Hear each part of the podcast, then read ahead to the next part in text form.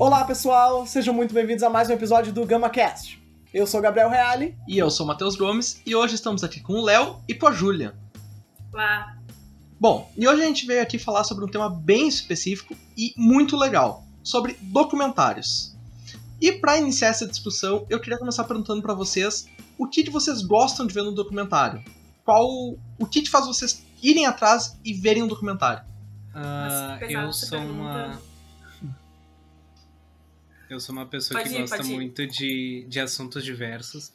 Então, eu- muitas vezes eu vou por. Começo a assistir por ter sido alguma coisa que eu, ou eu ouvi falar, ou foi diretamente meio que levado por outro documentário. Por exemplo, ah, eu vi alguma coisa. Um documentário, por exemplo, de Segunda Guerra, que é uma coisa que tem, tem bastante. Aí de repente fala sobre ah, o final da Segunda Guerra Mundial e a divisão das Alemanhas. Eu, opa, tá aí um assunto interessante. É, tipo, é uma coisa que me conecta. Ah, tá, agora eu quero assistir um que explique. Porque, pra ser bem sincero, gente, aí vai um momento de sincericídio. Eu tenho muita preguiça de ler. Gosto de ler, mas tem preguiça e às vezes é coisas muito grandes. Então, uma outra mídia que ah, seja mais fácil, seja mais rápida de consumir, é fácil ler. Eu acabei de ver que agora acabou com todo o personagem de arquétipo que eu inventei do- da pessoa muito inteligente. Sendo revelado. Ah, mas no- eh, tu é inteligente mascarado no mesmo tendo GamaCast. preguiça de ler. Ah, que isso. Ahn, pra mim, eu não, eu não sei, assim, eu acho que também vai muito, assim, do que tá com vontade no momento. Às vezes, assim, às vezes nem é alguma coisa que eu goste muito, mas tá mais em pauta no momento, porque ah, ou saiu por último, ou é interessante. Ah, tem assunto. Eu acho que documentário vai muito realmente do momento, assim, porque pode não ser o teu gênero favorito, sei lá, pode não ser. ah, como assim? A gente tem preferência por ver filmes, né? A gente tem preferência por ver filme de terror, por ver filme de drama, e documentário eu acho que não. Acho é uma coisa muito mais, assim, do factual, sabe? Ah, eu sinto que às vezes é algo que tá mais em pauta no momento, daí tu vai lá e assiste pra entender sobre aquele assunto, ou pra ver como é que funciona. Às vezes não é tão em pauta, né? Como o Léo falou, sobre a Segunda Guerra, mas é um assunto que tá sempre voltando à tona. Então acho que tem mais essa. Pra mim tem mais essa coisa assim de ser o que é factual no momento. É, pra, pra mim vai muito de acordo com o que eu uso pra escolher um filme que eu esteja fim de ver. Bem o que o Léo falou, assim, é um assunto que eu gosto, algo que me chama atenção, e eu, eu, a- eu acho interessante, assim, a gente às vezes buscar um certo assunto, vamos supor, da Segunda Guerra, né? E assistir um filme que trata da Segunda Guerra, tipo O Resgate do Soldado Ryan, e assistir um documentário, que é um gênero totalmente diferente do filme de guerra, ele traz uma abordagem diferente, uma linguagem diferente, então é bem isso, assim, são assuntos que eu gosto, e aí eu tenho interesse em ver eles pelo viés de um documentarista, sabe? Mas também existe uma outra forma que eu faço pra escolher quando eu quero ver um documentário, que é quando vai ter o Oscar, né? Que eu assisto todos os documentários do Oscar, então também pode ser qualquer assunto eu vou assistir. Por ser do Oscar e querer ver qual vai estar lá, né? Mas quando eu tô de bobeira, assim, eu, eu escolho basicamente desse jeito. Né, eu ia falar isso, assim, o, o, a minha época de ver documentário é a época do Oscar. Eu não sou muito fã de documentário, eu, eu não gosto muito, na verdade, eu tenho um pouco de preguiça por um documentário. E aí, geralmente é na época do Oscar. Os, o, o sai fala pra lista de 15 documentários do Oscar, eu vou atrás daquilo ali, na verdade. E essa é a minha sessão documentário do ano. A- volta e meia acabo vendo uma, uma coisa que outra, assim, que me chama atenção. Quando teve o movimento George Floyd, disponibilizaram Eu Não Sou Seu Negro, e aí eu fui ver também, porque eu Uhum. tava interesse na, eu tinha interesse na pauta. Até o meu curso, de vez em quando, me obriga a ver alguns documentários. Ah. Mas é muito isso, assim. Pra mim, é, é a época do Oscar é onde eu vou ver documentário. Então, ao longo do ano, dificilmente eu procuro algum tipo de documentário pra ver, a não ser casos muito específicos, como o assunto do momento, ou pra entender um pouco mais alguma coisa. Cara, é que o Oscar, assim, tem muitas categorias em que ele não vai ser um grande. Ele não vai ser um grande apanhado dos melhores filmes que existem daquela categoria naquele ano, sabe? Às vezes é uma questão ali de lobby, do- de investimento e tudo mais, que n- não é o melhor que vai, tá ligado? Agora, o documentário, pra mim, é sempre uma categoria muito forte, sabe? Ele consegue ser um apanhado de grandes documentários que tiveram naquele ano, sabe? Então, quando tu vê aquela pré-lista ali dos 15, Sim. tu sabe que vai ter coisa de muita qualidade ali. Vai ser difícil que tenha uma coisa ruim Assim, que nem às vezes a gente vê no Oscar, tipo. A, a minha única crítica, na verdade, com os documentários do Oscar é porque o Oscar é uma premiação norte, uh, estadunidense, todo mundo sabe, né? Uhum. E muitos dos filmes que estão ali são visões de autores dos Estados Unidos, ou gente dos Estados Unidos com um olhar sobre tal coisa. Isso é o que me incomoda um pouco. Fora isso, eu acho que quando eles trabalham com documentários estrangeiros, uh, como teve Honeyland uh, 2019, Muito bom. Uh, agora o Collective, eu acho que é muito legal, sabe? Uh, até, também. que é, até porque ele 2019. traz documentários de outros lugares do mundo. E eu acho muito interessante daí, porque é o momento de descobrir algum- algumas coisas novas e ver também a visão de outros uh, diretores ao longo, ao, ao longo não, ao redor do mundo. Mas eu acho que o documentário é algo muito próprio de cada. Talvez cada país, assim, sabe? Uh, é uma visão muito. muito pessoal também, às vezes, do diretor. Uh, dependendo assim do tema que ele quer abordar ou da técnica que ele vai usar, o documentário vai ser, observ vai ser observado, vai ser poético, assim. É algo muito, muito mais, talvez, uh, não pessoal, mas é, é algo que tu quer externalizar de uma forma diferente, sabe, do que um filme. E aí eu tava pensando, assim, tipo, falando da questão do Oscar, que até o, o, da, o da Pietra, o, como é que é? Em Vertigem? Não é? Democracia em Democracia. Vertigem. Democracia em Vertigem. Democracia em Vertigem.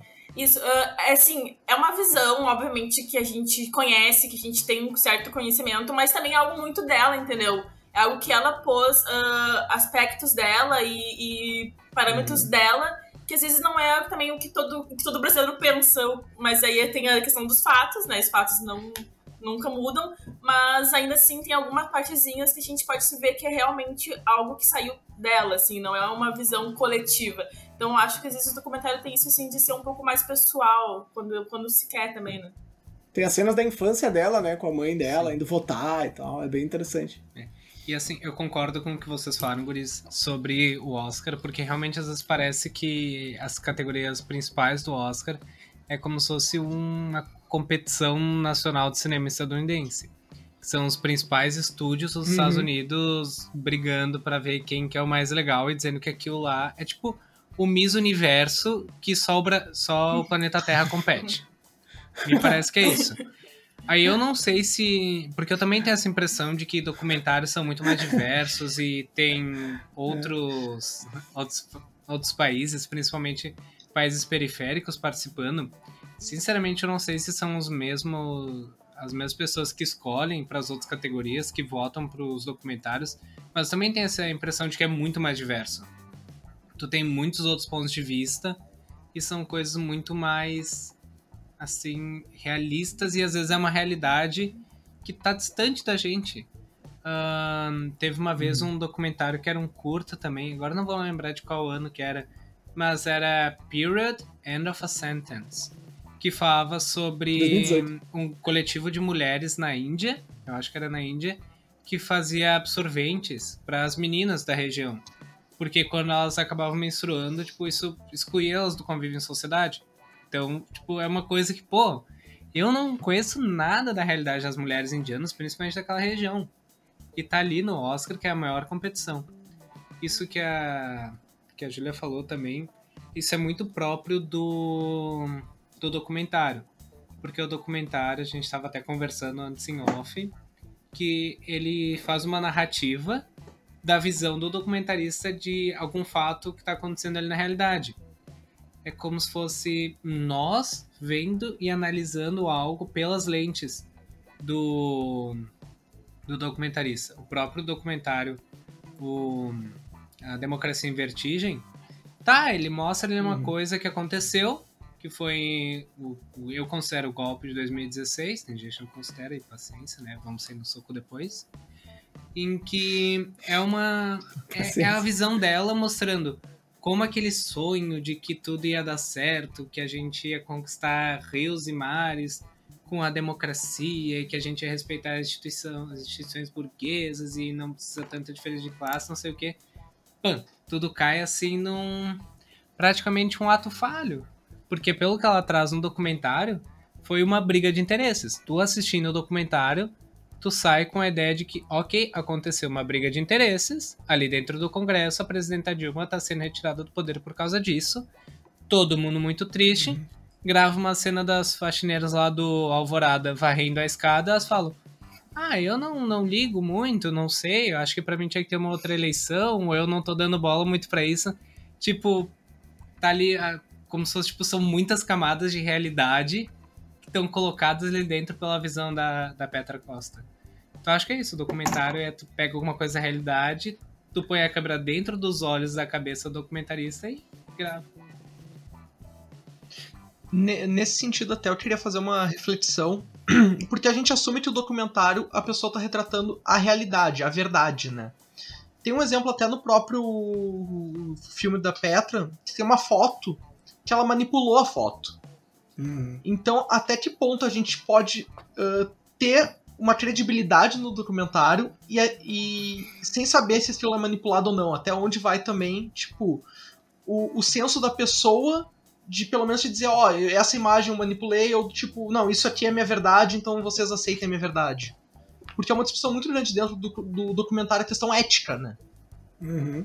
Eu acho que talvez a gente tenha que partir de que, tipo, tanto o cinema quanto o documentário não, não é algo neutro. Não.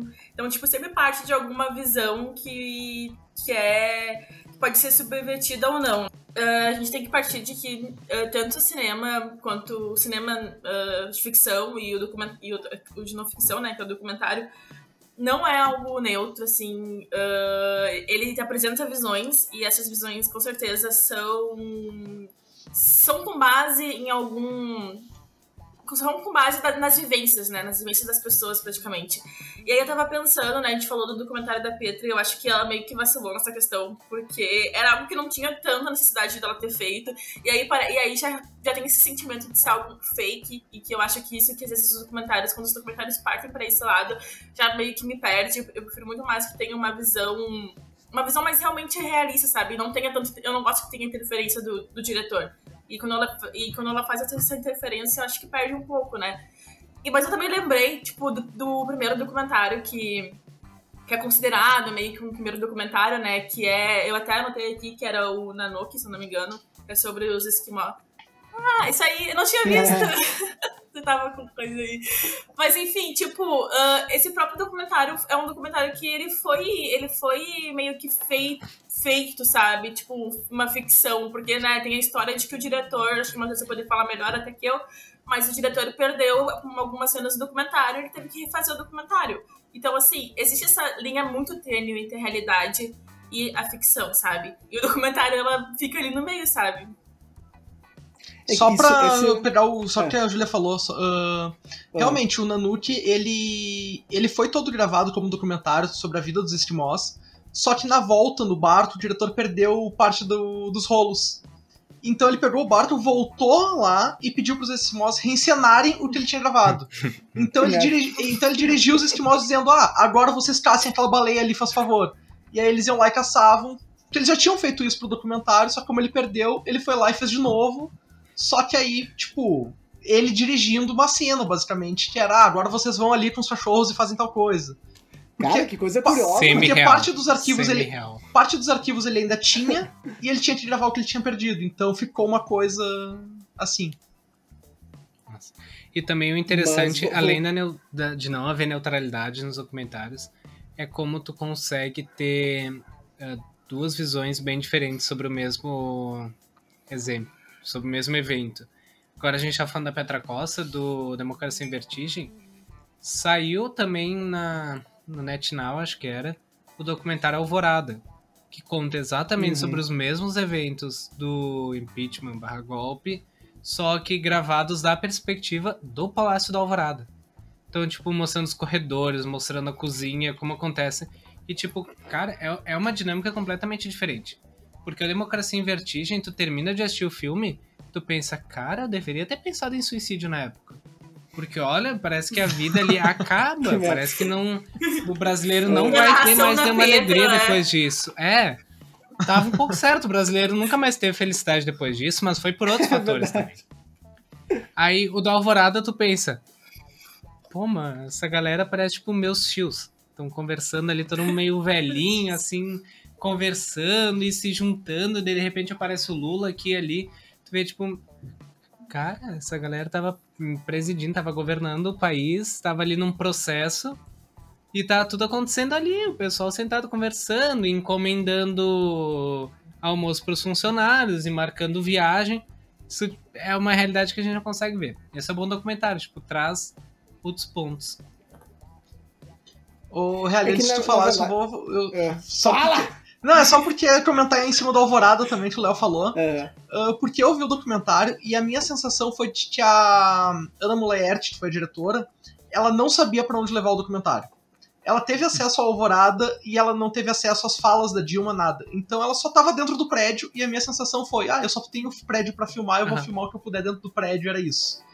Sabe? Quando vê, tava tão conturbado que esqueceram ela dentro do prédio com uma câmera. e aí eles foram descobrir que ela tava lá meses depois, e ela, bom, já que eu tô aqui, eu vou ter que lançar um filme.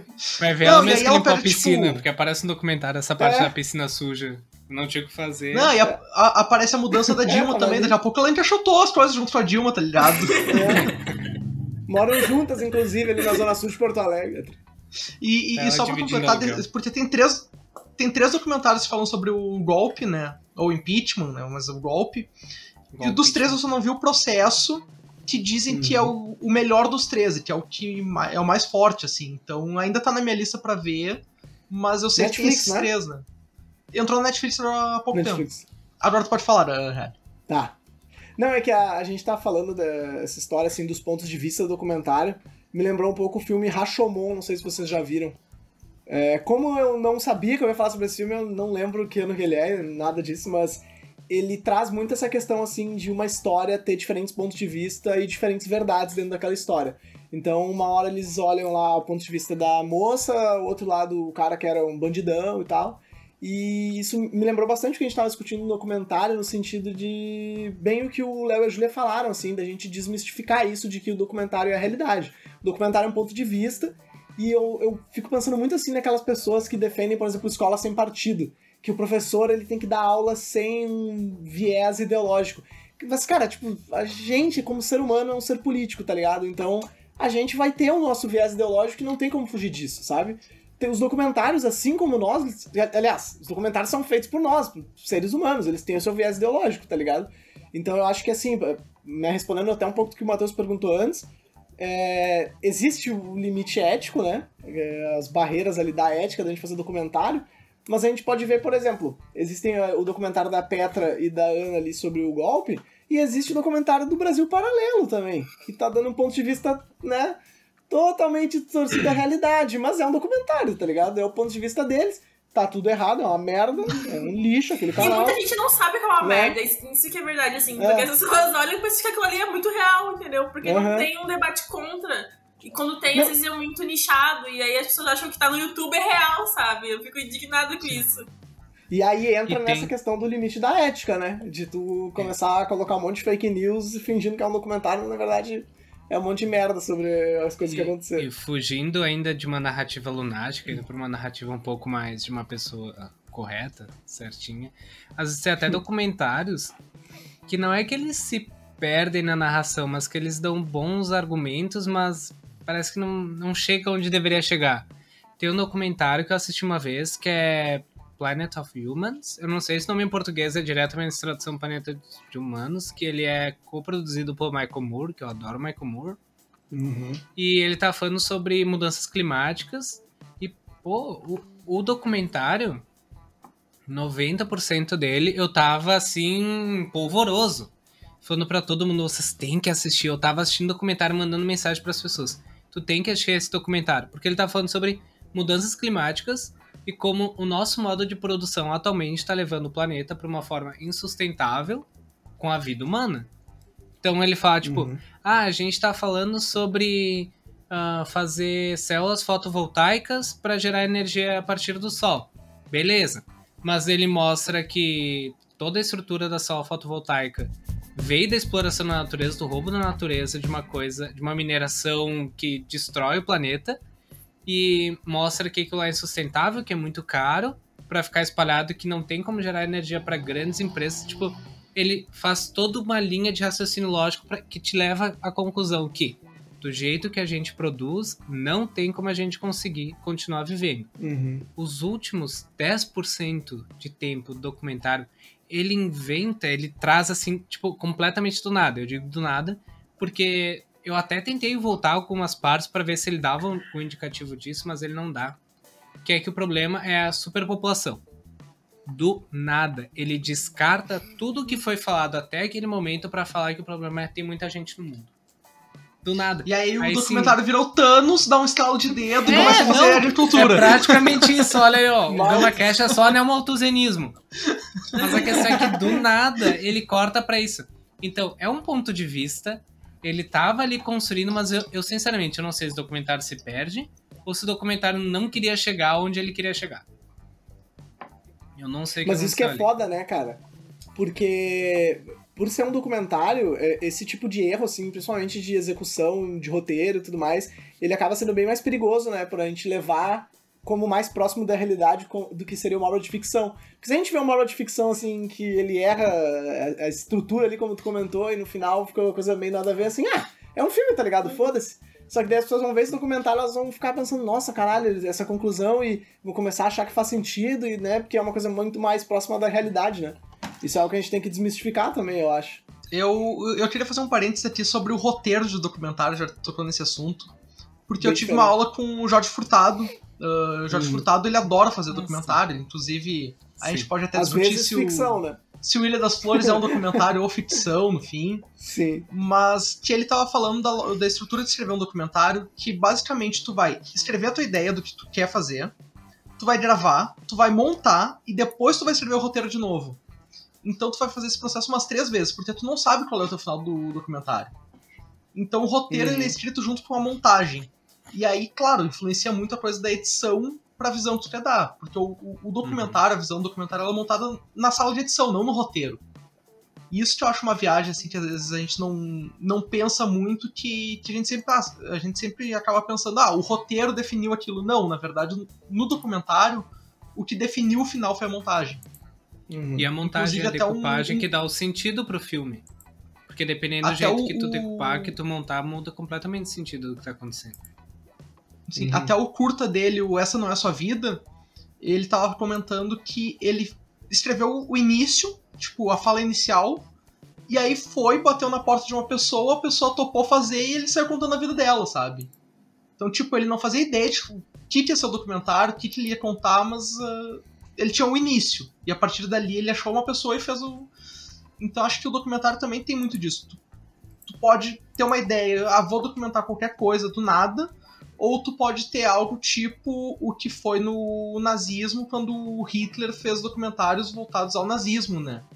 Inclusive Uhum. tem o Olímpia, que foi sobre as Olimpíadas de, de, de Berlim, Seis, que eu vi recentemente antes das Olimpíadas, que é um documentário gigantesco, só que ele é o documentário símbolo da propaganda nazista, sabe? É, E aí foi encomendado pelo governo aquela coisa de tipo, vamos exaltar aqui a celebração de culturas que nós tivemos na, na nossa cidade no meio do nazismo. Só que é muito bizarro hoje tu olhar isso, sabe?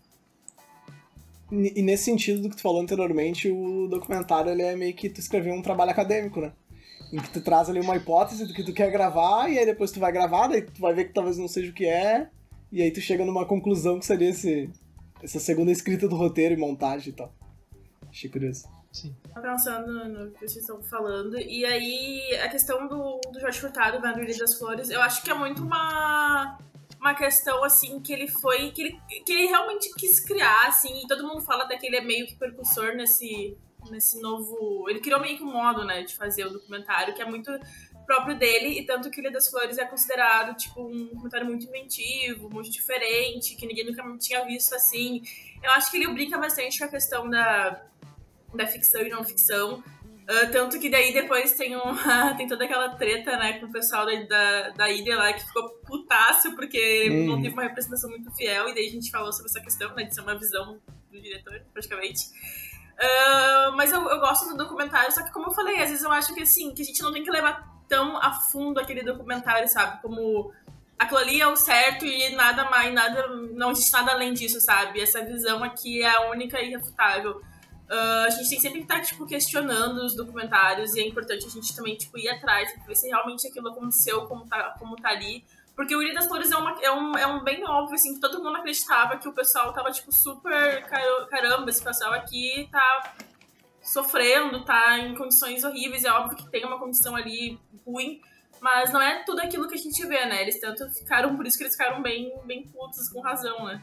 Sim, mas e também, claro que caso alguém esteja assistindo, ouvindo o GamaCast a esse ponto e desistiu de assistir documentários por resto da vida, isso não tira a, a veracidade e a importância do documentário. Porque tudo, tudo que a gente vive são narrativas. Porque a menos que todo mundo tenha visto o mesmo evento acontecer e ter todas as informações do evento, a gente vai ter narrativas. Agora a questão Uhum. é que o quanto tu vai acreditar, o quanto vai ter fidelidade nessa Sim. narrativa.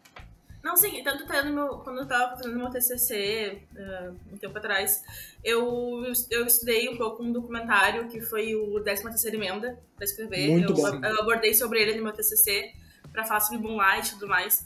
E aí, tipo, eu, eu, eu, eu realmente fui atrás pra entender se aquilo ali era real, se aquilo ali tava sendo assim. E todo do- e o documentário, ele tem uma base muito forte, aquele documentário. Faz muito tempo que eu vi, então eu não vou saber dizer muito bem, assim. Mas ele tem uma base muito forte e que tem, e tem pessoas qualificadas, sabe? Isso que eu acho muito legal, porque são pessoas qualificadas e que tem ali uma história por trás contando os, os fatos, sabe? Contando o que, que significa realmente a 13 emenda nos Estados Unidos. Então eu acho que, tipo, o documentário não é ruim, sabe? O documentário é bom, a gente tem que sempre ver documentário. Eu acho que talvez a gente tenha falado um pouco assim, ah, porque tem isso, tem aquilo, mas a gente gosta, sabe? É, é, exatamente. In- inclusive, o, o documentário tem vários gêneros dentro dele, né? E um dos, Hum, sim. um dos gêneros de documentário que eu mais gosto é o musical. Porque eu adoro ver documentários sobre, sobre artistas ou sobre, Sim. tipo, Rock Brasília. É um documentário que foi feito que eu adoro, cara. Eu adoro. Porque daí tem a coisa de, de trazer a música junto, de trazer um pouco da história dos artistas. E eu adoro ver documentário sobre música. Sim. Eu, Não, eu vou, até- não vou negar que eu fui um pré-adolescente bem estranho. Isso eu tô longe de negar isso. Porque eu Adolescente tá adorava 60 assistir. anos, então tá enchendo assim. É. Eu É, ado- Não, ver. estranho, não, não mudei muito. eu adorava assistir Discovery Channel e Net Geo, National Geographic. Então, nossa, eu assistia todos os programas, todos os documentários.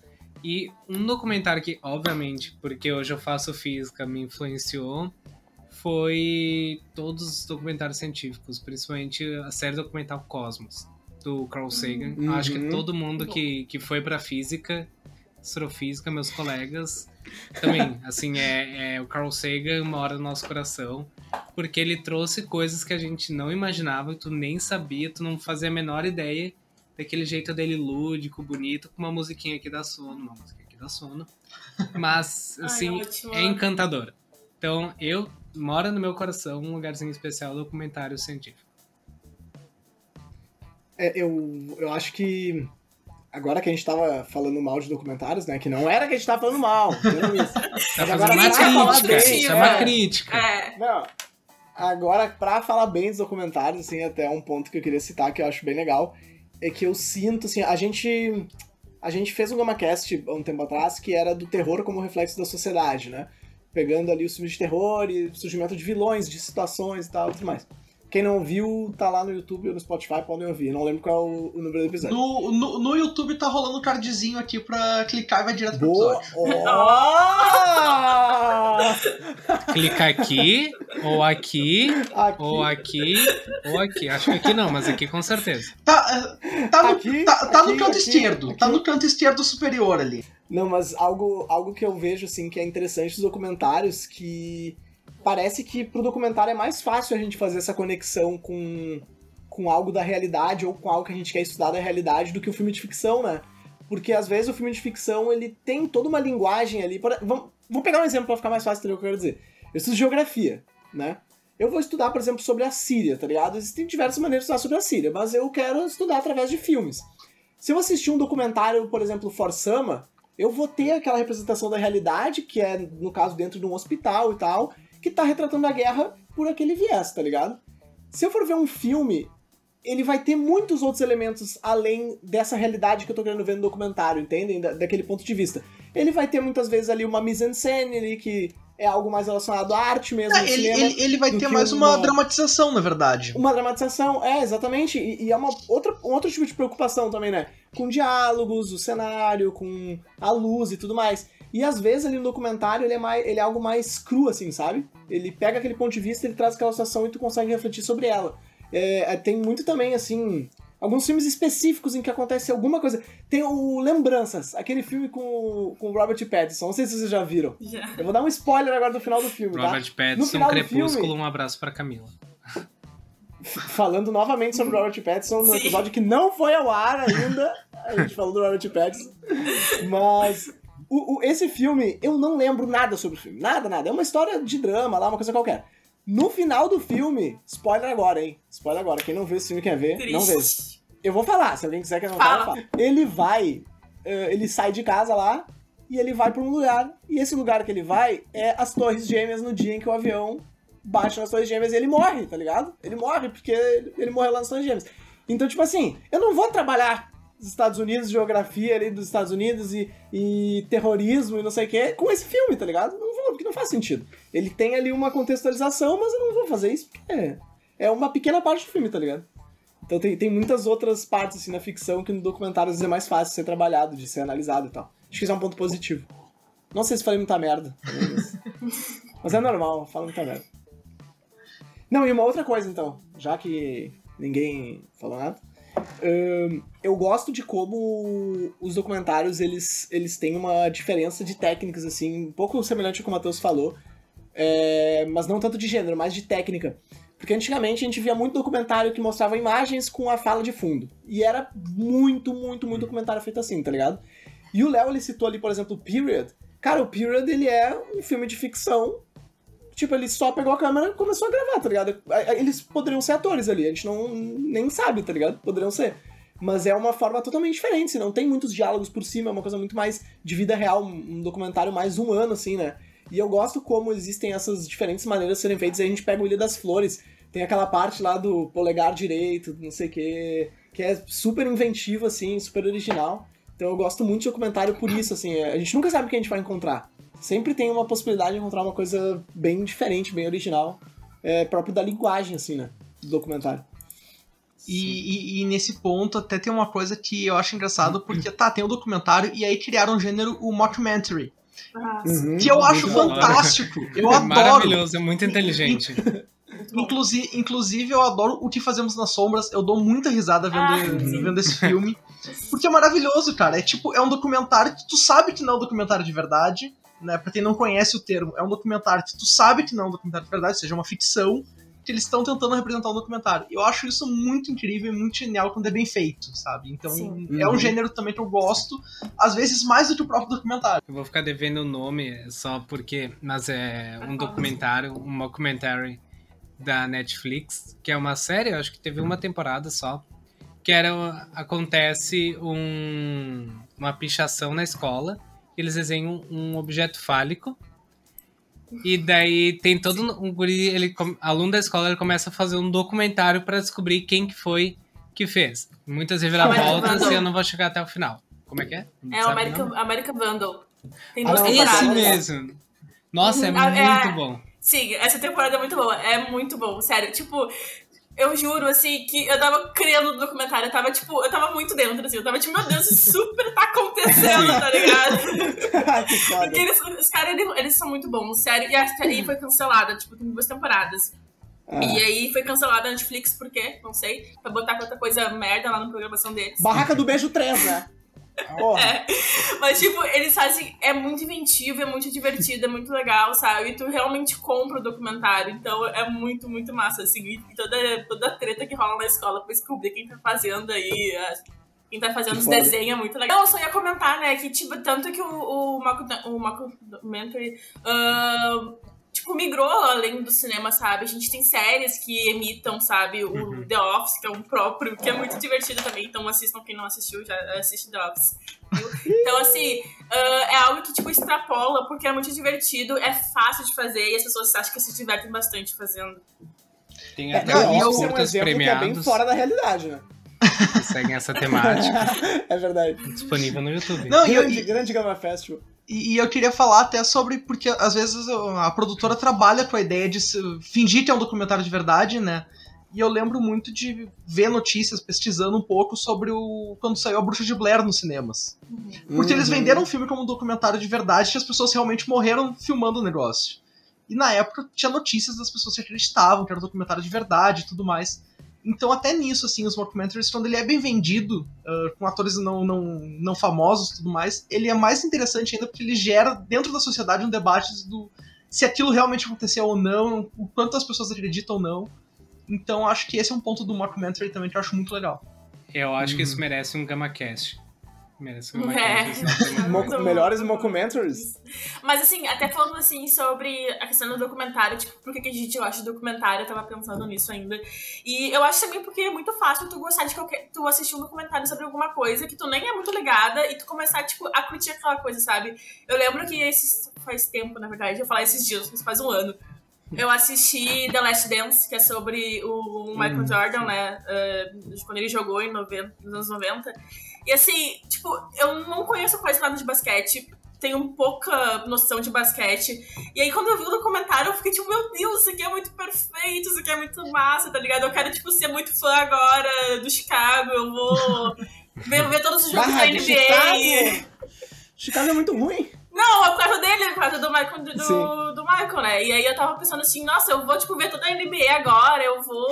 Porque é muito... Porque, assim, é essa questão, tipo, de te aproximar de uma coisa que tu não tem tanta noção e tu começar a entender aquele negócio e aí tu, tipo, tu vira fã ou tu gosta. E aí acho que isso também que é legal dos documentários, não só aquela coisa, tipo, ah, um documentário é um negócio chato, que tu vai ficar ali uma hora assistindo aquele negócio que, tipo, tu não tá afim, ou que é um, um assunto muito difícil pra tu entender. Não, sabe? Tem coisas que, tipo, são. que tu consegue entender, que tu consegue compreender e ainda, ainda se divertir, sabe? Não, e Pode ter não- muitas emoções num documentário. O documentário, ele não precisa só retratar ali a realidade, um pouco menos fiel, e não passar nenhuma emoção. Tem um documentário que eu acho que tem na, Net- tem na Netflix, sim, que eu acho muito bom, que é Cuba e o Cameraman, que é um Ah, eu tô louco pra ver esse. documentarista estadunidense que ele viaja várias vezes pra Cuba, em, tipo, em vários momentos diferentes da história cubana, no final do século XX. E assim, o documentário é muito bom. Porque como tu vê várias fases, tu, ele entrevista as mesmas pessoas, ele vai até as mesmas pessoas. Parece que tu vive o que aquelas pessoas estão vendo. Então tu fica feliz com as conquistas, tu sorri quando tu reencontra. Aí ele desce na ilha e ele começa a pedir para as pessoas: Sabe onde é que tá Fulano? E tu fica com medo: Ai meu Deus, aquele Fulano era velhinho. Ai, faz 15 anos que ele não voltou, será que ele faleceu? Daí tu fica naquela apreensão. Tu chora, tu sorri, tu comemora, tu fica irritado, tu fica contente. Um, um documentário, ele é um filme. Ele é, traz a realidade, mas ele traz sentimentos. Ele pode fazer refletir e se emocionar ao mesmo tempo. Só em relação ao The Last Dance, uh, eu adorei porque eles mostraram também a coisa do Michael Jordan do Space Jam, que pra mim foi o ponto alto do documentário. E, e, e sobre o Cuba Cameraman, eu tive alguns problemas com esse, com esse documentário. Eu vi, só que eu não consegui me envolver com ele. E aí tem um outro ponto do documentário também que, nesse, nesse sentido de sentimento, ele gera irritação. Algumas vezes nesse documentário eu me sentia um pouco irritado vendo. Eu não sei explicar bem o porquê, mas tinha alguma coisa nele que me deixava ah, meio desconfiado, sabe? E, e- e um pouco estressado com, com a narrativa que se criava. é o Então, espanhol do, as- do cameraman. Que o espanhol dele era bem ruinzinho. Era isso que te deixava incomodado. Isso também, isso com é certeza. Né, isso, isso com certeza. O cara tentando falar com o pessoal ali na. Foi difícil no início. Pelo menos ele falava espanhol, né? Imagina. sabe, que, sabe que estadunidense, né? Pra falar outra coisa que não seja inglês é um É. parto, né? Consegue ver a legenda também, É, é, difícil. É difícil, é difícil. Ah, bom, e aí eu queria perguntar também nessa coisa de documentário de gênero. O Léo já falou aqui que ele é grande fã, e eu gosto muito também do Michael Moore, que ele foi um cara que começou a introduzir um pouco de comédia nos documentários, né? Uhum. E, e isso dá uma leveza também para assuntos muito sérios. E aí ah, eu queria ver de vocês a opinião mesmo, se vocês acham que ter essa leveza em assuntos sérios, assim, ela ajuda ou ela atrapalha. Porque pra mim é um jeito de conectar com o grande público também, com quem, tipo, não quer ficar só vendo aquele. Tipo, por exemplo, Tiros em Columbine, que é um negócio muito pesado, sabe? mas ele trata de um jeito, uh, algumas vezes até meio leve, que tu consegue uh, ir bem no ritmo do documentário. Ele ritma muito bem os documentários dele. E aí esse ponto da comédia, assim, do quanto isso ajuda pra ver um documentário, porque ele foi o cara que introduziu isso, na verdade, né? Uh, antes dele, dificilmente tu via alguma coisa nesse sentido. Então, rapidamente, eu acho que o, o documentário, eu vejo ele como um gênero, como outros também, uh, outros gêneros cinematográficos, né? Então, para mim, vai muito daquilo de que quando eu vou ver um documentário, o que, que eu tô querendo ver naquele momento, e eu não sinto muito um efeito, assim, do tipo, um documentário ter comédia, ele é mais leve, então ele é mais fácil de ver ou não, sabe? Para mim é, depende muito daquele momento que eu tô vendo. Só que eu, eu não gosto quando as pessoas desmerecem documentários porque eles não são é, muito chocantes ou não vão mudar a tua vida, assim. Eu vejo muito isso do tipo, esses documentários mais sérios, assim, serem documentários que são life changers, assim. Nossa, parecia muito empreendedor agora. Mas que vão, sabe, que vão mudar a tua vida, que vão te trazer uma nova visão e tal. Cara, às vezes é um documentário que tem um tom de comédia. A gente pode ver, o, agora no Oscar mesmo, o, o The Mole Agent, agora não lembro como é que era o nome em espanhol. Mas, cara, ele era um documentário ali que era. O cara chegava num asilo ali, tinha uma. A filha de uma das, das idosas ali no asilo, ela tava preocupada e tal. E ele tem um tom ali de comédia, assim, a relação entre eles é uma coisa bem gostosa de ver, assim. E, cara, é um baita documentário, tá ligado? E então eu acho que assim. É, é, eu não gosto, assim, de, por exemplo, o pessoal criticou muito o professor Polvo. Cara, era, tinha uma narrativa dele ali, sabe? Era um documentário sobre um povo. Era, um documentário sobre um povo. Mas é um documentário legal. Ele tem a sua importância, tá ligado? Então eu acho que é muito, é muito isso, assim. São diferentes gêneros e para mim todos funcionam bem, sabe? E eu acho Não sei que... se foi nessa pegada a tua, tua pergunta. sim, sim, sentido, uh, assim. nisso. Uh, porque, tipo, a, a, gente vê muito falar For Summer, que é um documentário extremamente pesado, uhum. sabe? Uh, e ser, tipo, meu Deus, ou documentário. E aí, documentários tipo Professor Povo, todo mundo, ah, isso aí nunca vai ganhar um Oscar porque ele não te causa impacto. É bobo, né? É, é bobinho, bobo. é bobinho. Aham, uhum, pode crer. Eu acho que a comédia, ela pode ser utilizada para tu conectar um pouquinho mais com a com o espectador, com a pessoa que tá assistindo. Porque nem sempre vai ser um assunto. Porque, assim, a gente pensa documentário, pensa essa, aquele filme que é passado na escola. A gente sabe que quando é passar na escola, nem sempre o estudante tá... É, o estudante vai gostar muito. Então, eu acho que a comédia acaba atraindo um pouco mais. Claro que com ressalvas, eu acho que nem tudo dá pra fazer piada, porque eu não quero rir no comentário sobre o Holocausto. Mas eu acho muito importante, por exemplo, Michael Moore. Eu gosto muito do Michael Moore. Tá, tá várias uhum. pessoas criticam ele porque ele tá meio fazendo as coisas um pouco enlatadas. Mas eu acho ele muito legal. E ele trabalha muito com humor. E isso serve muito para conectar e passar. Porque, por exemplo, o documentário dele, que é o meu favorito, que eu até tinha notado para recomendar, uh, é o Roger e eu. Que ele basicamente é uhum. como o sonho americano e acabou. Como o capitalismo chegou numa nova fase que abandonou a cidade de Flint na Michigan, acho que é, não lembro agora qual era o estado nos Estados Unidos. Cara, se tu fala isso pra uma pessoa, a pessoa não vai querer assistir o documentário. Porque tu não vai querer ver uma cidadezinha cuja principal empresa abandonou a cidade. Uh, eu sou de Caxias do Sul, lá tem muitas empresas grandes, então isso é um, é um medo geral. Tu não vai querer assistir um documentário sobre isso. Mas aí tu começa a assistir o documentário, uhum. ele faz aquela piada, aquele, aquela comedinha com humor ácido, e se envolve, tu pensa, eu vou assistir até o final, eu estou interessado e eu vou refletir e pensar: será que eu não vivo numa Flint do futuro? Será que o, essa grande empresa que está aqui está recebendo um monte de subsídio, será que ela não vai pegar e vai fugir para o México, vai fugir para a Índia? É muito interessante. E uh, tem um livro dele que eu li também do uhum. Stupid White Man. E até eu ler o livro, eu achava que só o Brasil tinha problema. Porque eu nunca imaginei que os Estados Unidos teria assim, problemas tão escancarados como ele falou, uma, naquele jeito dele, daquele humor uh, ácido. E, pô, conectou comigo. Eu, como brasileiro, me senti identificado. Então, eu acho que é uma forma de fazer essa ponte, de fazer as conexões e deixar a pessoa mais interessada. Eu acho que talvez, é, eu concordo com vocês, eu acho que nem sempre precisa ter um tom de comédia ou ser, ou ser tipo, menos pesado. Uh, até porque, às vezes, assim, às vezes tem coisas que denotam realmente um tom mais sério, assim, pra gente discutir.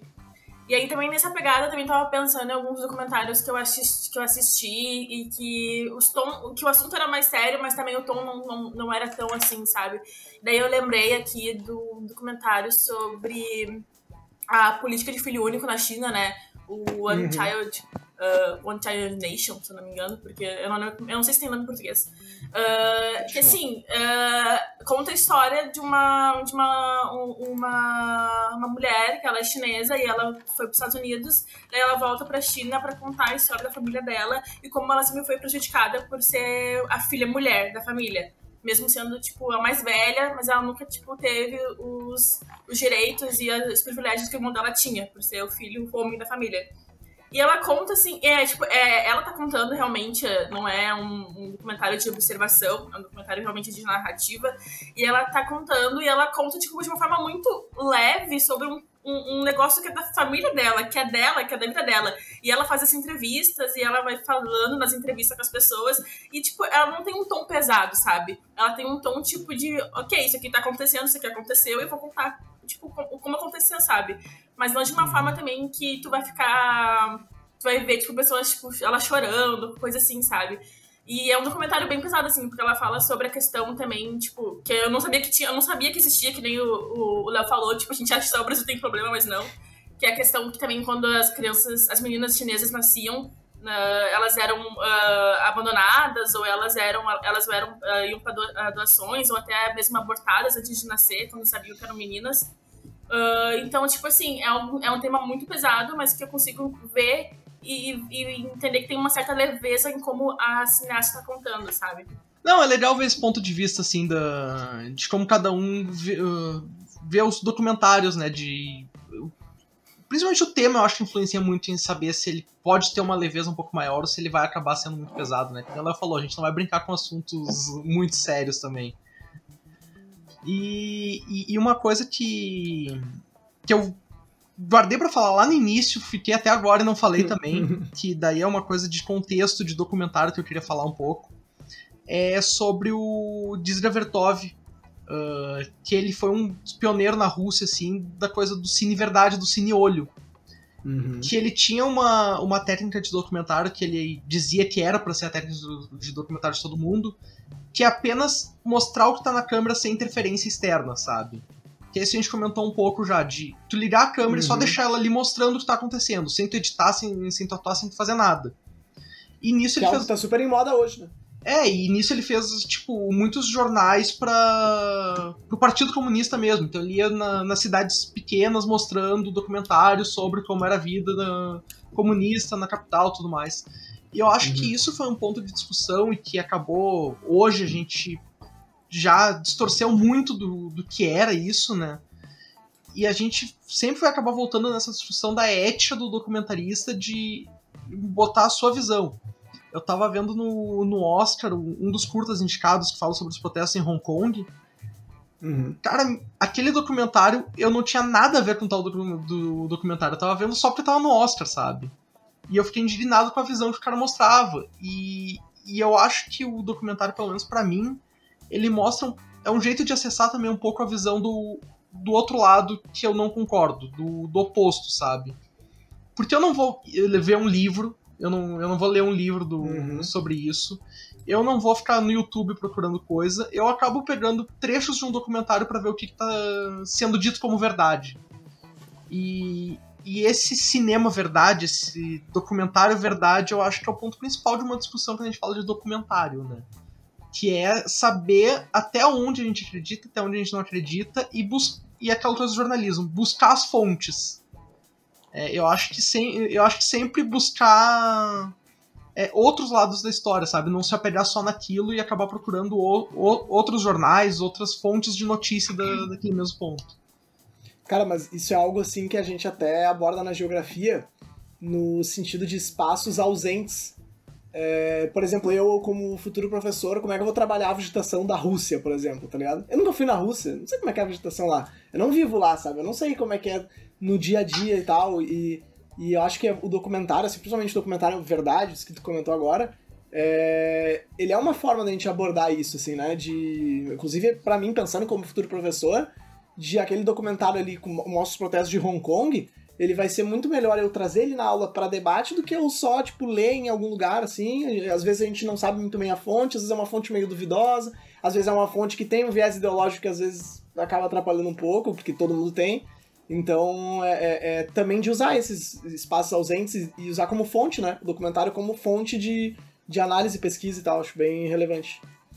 Vocês estão falando sobre, sobre a questão da fonte, até vou puxar um pouco de sardinha, assim, pra, pra mim, né? Uh, porque eu acho que o jornalismo tem muito disso, sabe? A gente sempre tenta buscar uh, fatos, obviamente, e visões diferentes, sabe, de mundo. Porque às vezes, é, mesmo que eu tenha uma visão, não vai ser a mesma da outra pessoa, sabe? A gente tem que tentar uhum. entender e tentar debater sem violência, sabe? Porque, tipo, a gente tem muita essa questão quando um país muito uh, bipartidário, bipolarizado, que nem o Brasil, que tem um, é, é isso ou aquilo, eu, sabe? A gente tem esses dois extremos muito grandes a gente acaba não ouvindo muito bem esses extremos, sabe? E aí os dois não se encontram. E às vezes o documentário tem como tem, tem, tem esse potencial de trazer esses encontros, sabe? E daí eu já tava lembrando até do o, da indústria que ganhou ano passado, né? Não esqueci o nome. Indústria americana. Eu esqueço todos os nomes, isso aí, indústria ah, americana. Que, tipo, traz, dois, traz duas visões totalmente diferentes que estão se encontrando ali, sabe? Então eu acho que é, isso também é um dos deveres, sabe, do, do, do, documentário, de trazer visões diferentes que podem se encontrar e que podem debater juntas, e também como o jornalismo também faz, por isso que o jornalismo é muito ligado à questão do documentário, tipo, bem ligado mesmo. E aí eu acho que é mais ou menos por aí, sabe? Só para reiterar uma coisa, é eu não assisti Tiger King, por exemplo, porque eu, eu gostava de tigres e. Eu assisti, cara, é uma loucura. É muito bom. Deixa eu, é, deixa eu não, é muito bom. É uma loucura, é uma loucura, muito bom. É muito bom. Isso não, é recarregou é as minhas energias momento... no começo da pandemia. Ah, sim, Foi sim, o que me salvou daquela grande onda da pandemia. Não, é que, é que, agora eu tava pensando que talvez eu tenha dado a entender em algum momento que eu ia atrás de documentários, coisas de assuntos que me interessavam.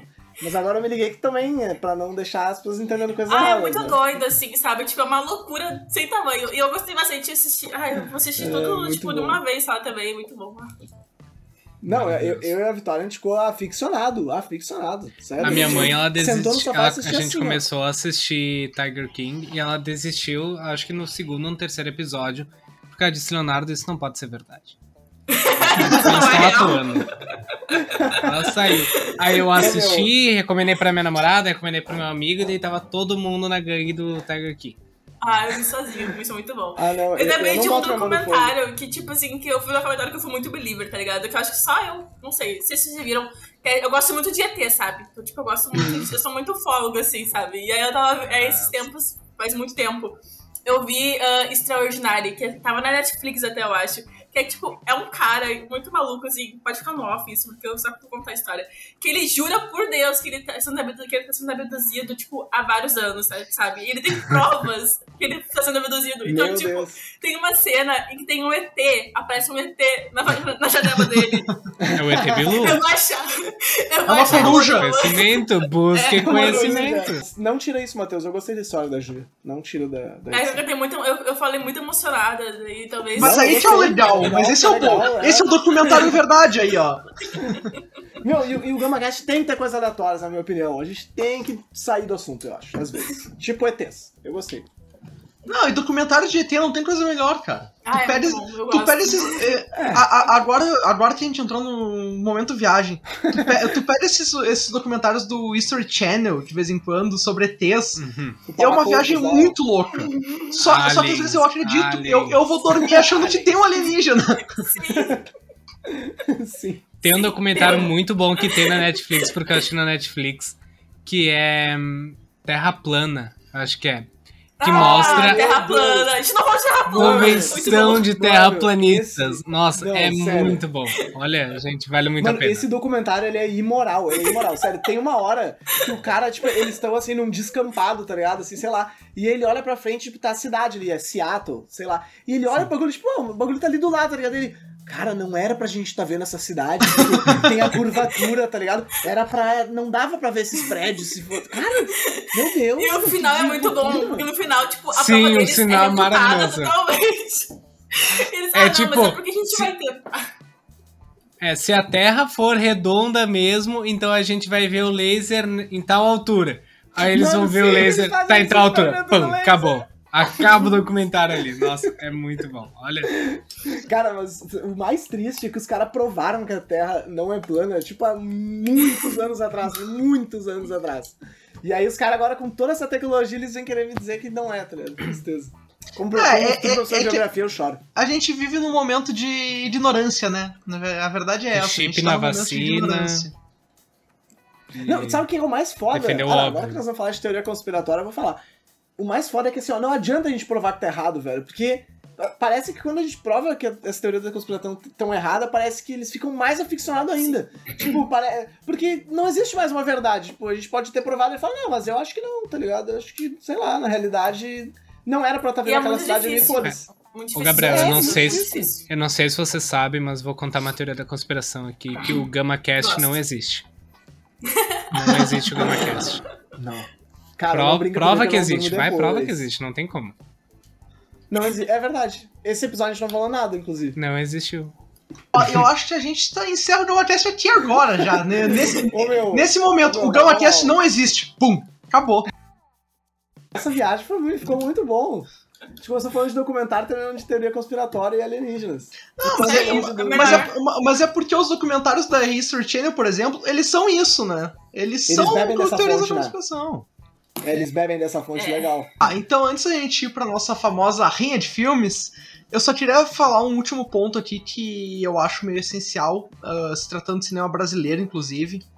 Que a gente Uhum. tem, a gente falou de filmes de fora e tudo mais, a gente não citou Eduardo Coutinho porque a gente esqueceu até o Eu ia momento. citar. Não, eu ia citar na minha Ah, discussão, mas. que é o, o grande nome do documentário nacional, né?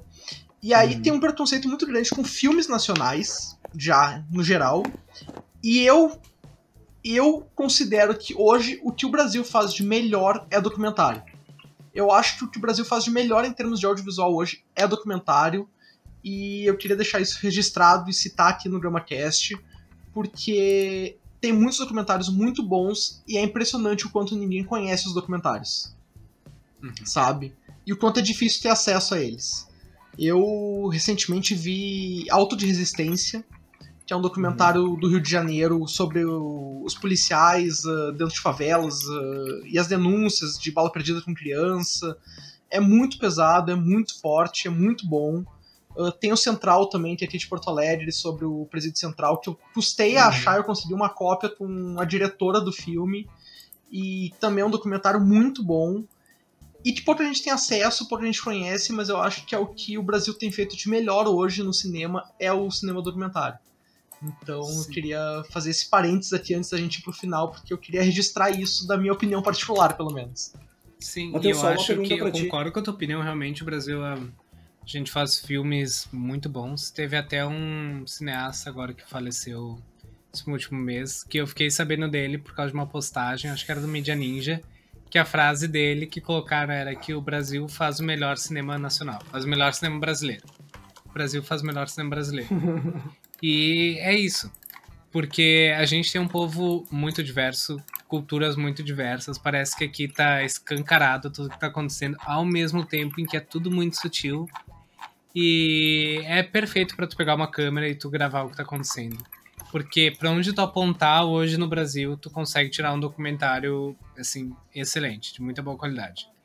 E eu acho muito importante ultimamente a gente rever a nossa história documentar, de forma documental. Porque é muito fácil nós encontrarmos documentários sobre a história da Europa, sobre a história dos Estados Unidos, sobre a história de qualquer outro país, mas assim, nosso interessante é complicado assim que chega a grande mídia. Ah, eu tenho recomendação para fazer do filme na, da série documental na Netflix, que é Guerras do Brasil.doc, que são documentários Uhum. curtos sobre grandes guerras que aconteceram no país. Então é a tem um episódio da Guerra do Paraguai, tem ah, episódio de resistências indígenas, tem assim, são vários momentos que eu acho que seria interessante para quem tá no poder que a gente esquecesse, mas tá ali para todo mundo ver, documentado e ah, é muito interessante, é uma produção nacional e que eu recomendo, porque são episódios bem curtos, são muito bons, é pra gente ver a nossa história mesmo. Acho que até o- esse sucesso do documentário da Petra, da Democracia em Vertigem, pode ser algo muito bom, assim, pra questão de visibilidade, né? documentário brasileiro, assim, até para isso que ela falou da nossa história. É, porque realmente agora o Matheus falou, e realmente é, a gente é um dos países que faz documentários mais interessantes, assim, e, e trabalha muito com isso, mas as pessoas não tendem a ver, ver isso ou reconhecer, né? Uh, essa parte boa do cinema brasileiro. Acho que talvez, assim, indo pro Oscar é algo que chama atenção, tá ligado? Tipo, quer ou não, se falou muito de Democracia em Vertigem por ter sido indicado a Oscar, sabe? Talvez não se falasse tanto se não tivesse ido. Então, quando vê questão de visibilidade, seja algo bom, né? E eu não sei, a gente já tá indicando? não, ainda não, ainda não. Uh, ah, não, tá. foi, foi só pra. Eu só queria fazer esse parênteses cinema nacional, até porque hoje no Oscar, inclusive, o Brasil tem mais chance em, em documentário do que uhum. em filme estrangeiro, né? Ano uhum, passado até tentaram indicar o Babem, porque era outro documentário muito bom também. Uh, não emplacou, mas uh, eu acho que o Brasil a gente tem muito mais chance de conseguir alguma coisa no, no documentário hoje do que na do que na categoria de ficção de filme estrangeiro mesmo. E aí é um uhum. gênero que eu acho que o Brasil faz muito bem e é muito pouco falado. Ai, peraí. Rinha de filme! Como todo mundo sabe, né? Quadro aqui do Gama Casting, que ali está, ali Rinha de Filmes. Os integrantes debatem de maneira ferrenha sobre filmes sempre de qualidade muito, muito boa, né? A gente nunca trouxe filmes de qualidade duvidosa. Então, hoje, como documentário, a gente escolheu. Um filme de qualidade não, duvidosa. não, não, são dois bons filmes. É... Eu vou escolher agora, tá, Matheus? Eu vou dar um Unidunité aqui na tela. Pode ser? Vai. O Léo, ele vai defender o filme Democracia em Vertigem, dirigido pela Petra Costa. E a Júlia vai defender o filme Professor o Povo, grande vencedor do Oscar. Caras dela. grande vencedor do Oscar 2020 aí, que eu sinceramente não lembro o diretor. 21. 21, 21, é, é verdade, é verdade. 21. É, não, Oscar 2020, 21 ano que vem. Não. 21 não? foi é esse ano. Mas não é, não é no ano depois? E agora me Não, ano que vem é o Oscar 22, cara. Ah, é, claro. É, é, é o ano da cerimônia. O filme é de 2020 verdade. e a é, cerimônia isso, é 21. Isso. Tá, é o filme de 2020, então. Ah, sabia que eu tava certo. Então, é. Que eu, eu me esqueci agora o nome do diretor, mas também, cara, é lá da. Tipo, nem é do Brasil, tá ligado? é do National Geographic. Nem é do é, Brasil. É, azar. Tá. O Léo vai primeiro. Vai. Valendo! Onde você estava em 2016? Petra Costa estava trancada no quarto chorando. E você vai entender o porquê. Com democracia em vertigem, você vai ver a morte de uma coisa que nunca nasceu. O fim de algo que nunca começou. Problema atrás de problema, perrengue atrás de perrengue e o teu RG decorado na cabeça, porque tu é brasileiro. Então, acho que eu não vou precisar usar o resto do tempo. Não, deu certinho o tempo, deu certinho o tempo. É, tu conta aí, Matheus, tu conta aí. É, eu, eu, eu calculei, é assim, eu não sou bom de cálculo, mas eu acredito que eu calculei 30 segundos. Julia, 30 segundos. Quando, quando quiser. Tá, vamos lá, deixa eu, deixa eu me concentrar. Se a gente quiser ver uma relação abusiva, a gente pode ver Senhor Povo, porque é a história de um. É a história de um cara que acha que. Eu tenho que defender o um filme, né? Eu esqueci disso. que isso? Ai, cara, eu achei que eu ia falar de bom do filme, eu não sei. Da fotografia, será? Não. É essa a defesa. A defesa é o relacionamento abusivo de um cara com o povo.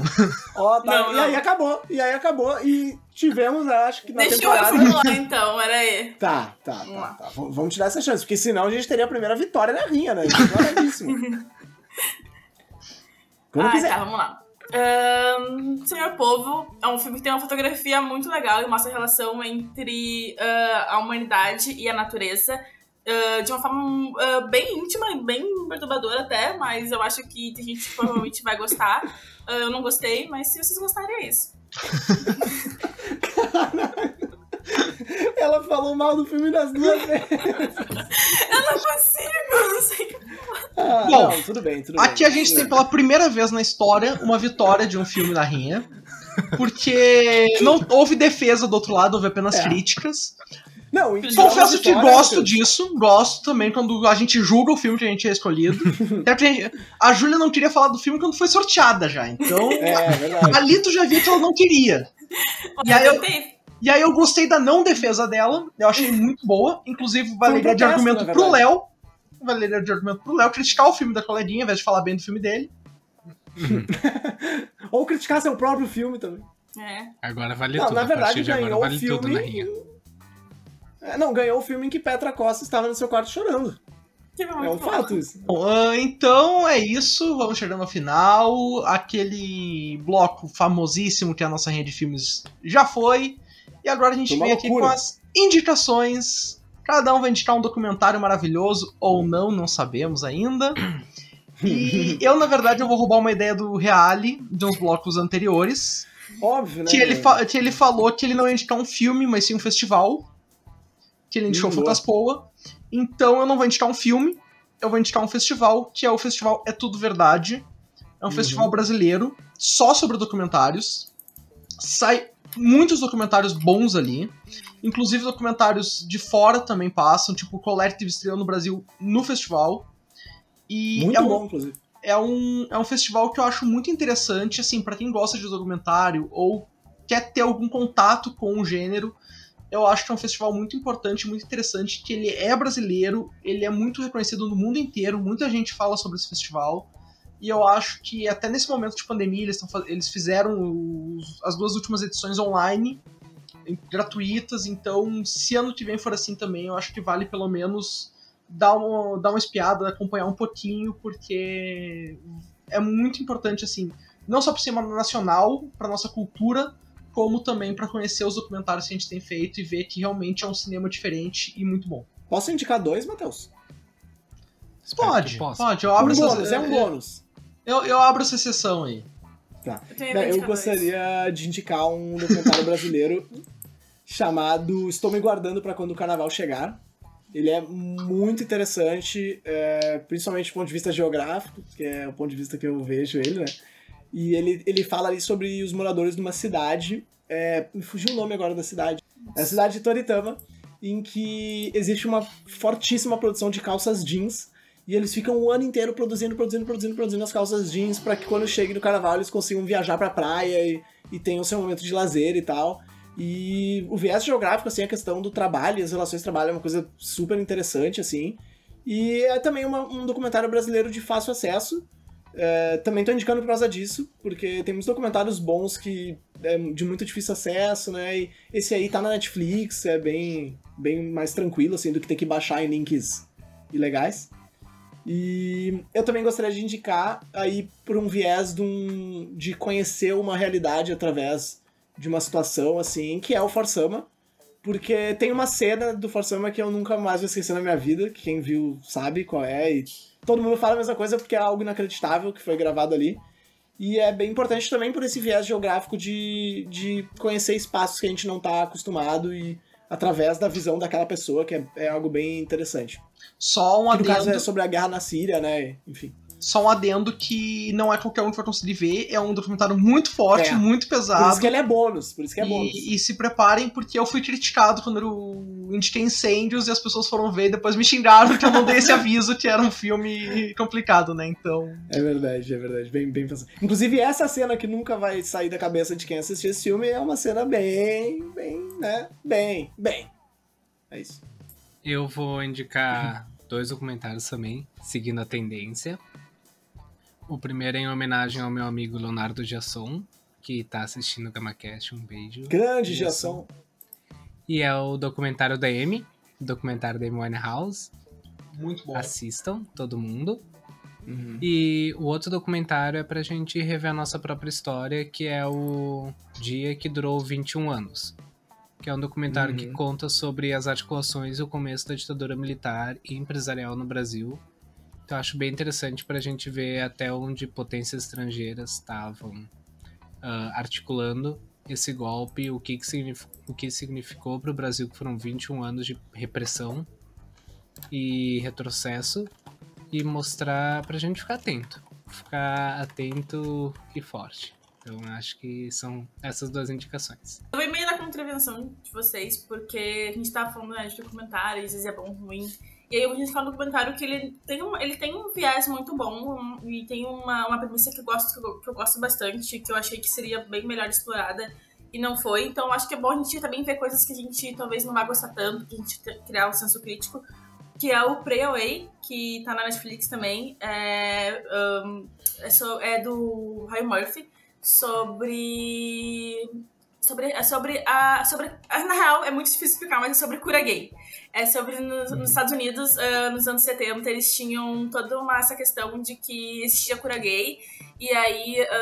Um, tinha, tinha entidades religiosas que pregavam isso nas, nas TVs, nas mídias, e várias pessoas foram afetadas por conta disso, e várias pessoas realmente acreditavam que podiam ser curadas, e aí eu acho que isso reflete muito também nos discursos brasileiros que a gente vê hoje em dia, Uh, então, acho que é bem interessante ver esse documentário e tentar entender uma relação com o Brasil e com os discursos de cura gay que existem no Brasil atualmente. Uh, mas, falando assim, por que eu não gostei muito dele, uh, eu acho que talvez porque ele. Ele é muito acomodado e eu gostaria de ver uma narrativa um pouco mais. mais corajosa, ou tivesse, ou, ou que fosse um pouco mais sei lá, uh, mais altruísta, talvez. E acho que faltou um pouco isso, mas é um bom comentário pra gente criar esse senso crítico, como eu falei. E também tem crítica lá no Fidedigno. Ah, se quiser ver, mas é crítica. Olha aí. Cara, a Julia nesse episódio foi muito subversiva, achei incrível. Ai, ela indicou um documentário que ela não gostou. Olha que coisa foda. Aí, eu gostei, eu gostei dessa ideia. Eu vou usar essa ideia. Eu vou roubar essa ideia, eu vou fingir que é minha. É esse ou tem mais um que tinha falado que eram dois? Não, não vou indicar só esse, porque o outro o Gabriel pegou. Tá. so, so, já que. Tudo bem que a gente tem um festival, vale por vários, né? Mas já que falaram, eu queria fazer duas indicações rápidas aqui, na verdade, para complementar. Um é que ninguém citou, que é a, a Inês Vardá, que é uma puta documentarista, uhum. tá? E que fez vários filmes muito bons. Uh, Visages Villages eu achei muito bom. Vardar por Agnès também. Uh, tem um documentário dela sobre os Panteras Negras que é bem legal. Então fica Não, a gente falou, Matheus, antes, do Cuba e o Cameraman. Ela fez um documentário com 1.800 fotos que ela tirou nas viagens dela pra Cuba, né? Também é interessante. Então. Eu ia falar isso na hora, mas a gente. E, e, esse nome também, para quem quiser procurar documentário de Inês Vardar, é muito importante. E aí, uhum. outro que eu queria falar, só porque eu vi tipo, esse mês e para quem ama cinema, tá? Para quem ama cinema gosta de documentário, um filme de cinema. É brasileiro do Walter Salles. Ele entrevistou vários diretores ao redor do mundo por algum tempo e eu achei muito bom e muito bonito o documentário, principalmente por gostar de cinema. Então, essa paixão do cinema, relatada por cineastas, por diretores ao redor do mundo, é muito legal. A gente tem ali nomes como o Gus Van Sant, o Jezenkin, o José Padilha, então, sabe, são diretores de todos os continentes falando sobre cinema e achei muito interessante, muito legal. E é isso. Ah, e assistam Espelhos Vila Tronco no canal da Gama 12 Produções também, nosso curta doc aí, não é? Feito em 2019. 9. 2019. Então fica também a indicação. Então, gente, a gente vai chegando ao final aqui. A, a, gravação foi muito longa. Eu acho que esse episódio vai ter um tempinho a menos. Ou, pelo menos eu espero que tenha um, bastante tempo a menos, porque quase duas horas de gravação vai ser difícil as pessoas verem. Oh, ficou bom. Infelizmente então, vai ter então, corte. Muito obrigado a gente, a, gente, a gente não queria cortar, mas uh, vai ter que ter, porque vai ficou, ter que ter, vai ter que ficou meio grande demais. Então, queria agradecer muito aqui a Júlia, agradecer muito ao Léo pelo tempo deles, por estarem aqui com a gente, por abrilhantarem a nossa discussão. Muito obrigado. Gabriel, muito obrigado aí, nosso, oh. nossa parceria, meu companheiro. Nosso, nosso primeiro projeto juntos foi um documentário, então é, é, é importante Verdade. a gente estar tá falando sobre o documentário aqui. E é isso. Siga a gente nas redes sociais. Se, se inscreve no nosso canal do YouTube também, é importante, estamos precisando de inscritos. Ah, tipo e é isso, assim. gente. Um abraço, obrigado. Tchau. Um beijo. Tchau.